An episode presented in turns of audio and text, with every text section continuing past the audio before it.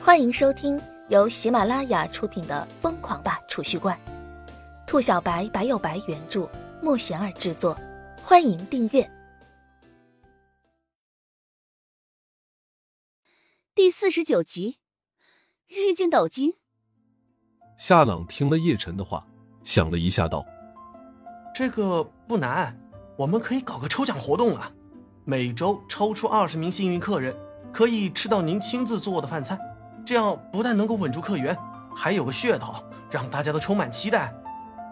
叶晨一听这话，顿时眼睛就亮了，十分赞同的点了点头，然后乐呵呵的拍着夏朗的肩膀说道：“阿朗啊，要不说你是学霸，这小脑瓜子确实聪明。你能成为学霸，那不是没道理的。你看我这个学渣，可不就没你这么多馊主意？馊主意。”夏朗一听这三个字，脸顿时就黑了。有这么夸人的吗？啊！不过被叶晨这么一夸，夏朗心里面还有点小欣喜的。毕竟自己方方面面都不如叶晨，总感觉跟叶晨做了兄弟，完全就是个累赘。如今终于在智商上碾压了叶晨一把，好歹是发挥了一下自己的长处，也算是小小的挽回了一点自信。那我看你最近也挺闲的。开连锁店这事儿就交给你了。叶晨嘿嘿一笑，对着夏朗说道：“谁闲了啊？谁闲了？你这还没开始开连锁店，就准备当甩手掌柜了呀？”夏朗顿时怒了，在一旁嚷嚷道：“叶晨直接无视了夏朗的抗议，心情大好，直接脱了操作服，准备关门回家。”叶晨，你变了。回家之后，刚刚把门关上。姬秋芷冷不丁的来了这么一句，搞得叶晨一脸懵逼。这话又是个什么鬼？说好的十顿晚饭，你一顿都没有做。叶晨，你变了。姬秋芷做出一副痛心疾首的模样，说道：“等一下，不是九顿吗？怎么又变成了十顿了？”叶晨一脸懵逼。利息。姬秋芷道。顿了片刻。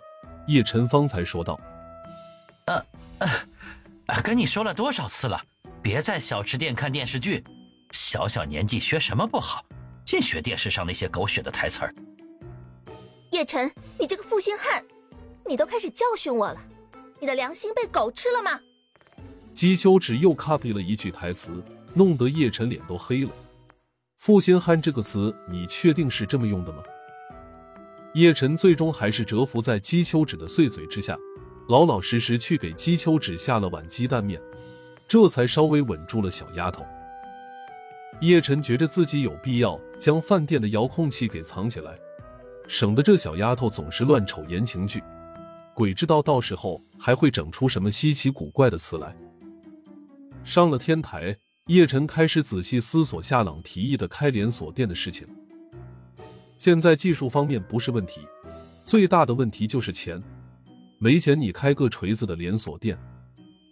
第二天中午放学，叶晨直接找到了李潇湘，跟李潇湘谈了一下开连锁店的事情，顺便打算跟他先预支一部分佣金。李潇湘不愧是真正的白富美，一口就答应了叶晨的要求。一个小时后，不但预支了叶晨一百万佣金。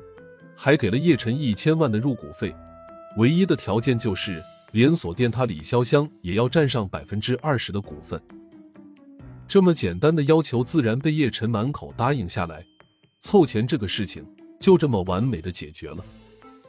叶晨看着银行卡上的一千万元巨款，差点就忍不住用来砸罐子了。最后还是用坚强的意志力战胜了自己。竭泽而渔的道理，叶晨还是懂的。要想长期薅羊毛，就要先把羊养好。叶晨把钱给了夏朗，开店这么有技术含量的事，叶晨交给夏朗具体操作。夏朗看到叶晨卡里的巨款，顿时就惊了，一夜之间凑出一千万，夏朗差点以为叶晨把附近的银行给抢了。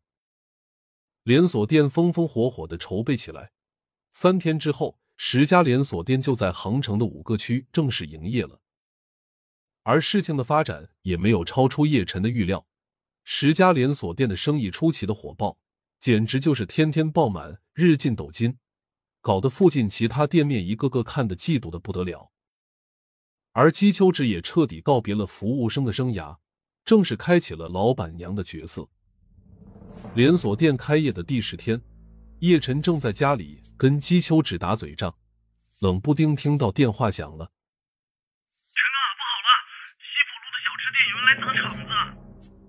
这边叶晨刚刚接通电话，就听到夏朗气喘吁吁的声音传了出来。陈哥，你赶紧来一下，我还有五分钟就到店里。夏朗说完，直接挂断了电话。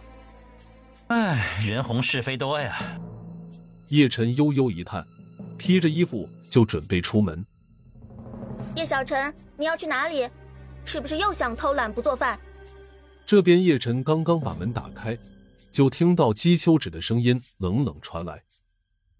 小丫头瞪着一双大眼睛看着叶晨，一脸“你别想骗我”的表情。偷懒个锤子！咱们店有人砸场子，我要赶紧过去一下。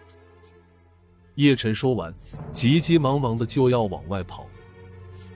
姬秋之本来在家无聊死了，一听说有人砸场子，顿时两眼兴奋的放光，慌不迭的就跟着叶晨出了门。砸场子这么有意思的事情，怎么能少了他姬秋之姬大魔王？有多少人来砸场子了？都带家伙没有？有没有打起来啊？流血飘红了没有？场面是不是很刺激啊？姬秋芷跟叶晨坐在出租车上，一路上叽叽喳喳说个没完。出租车司机听着姬秋直又是飘红又是抄家伙的，整个人吓得冷汗狂冒。这两人干嘛啊？这是这么暴力的吗？本集已播讲完毕，请订阅专辑，下集精彩继续。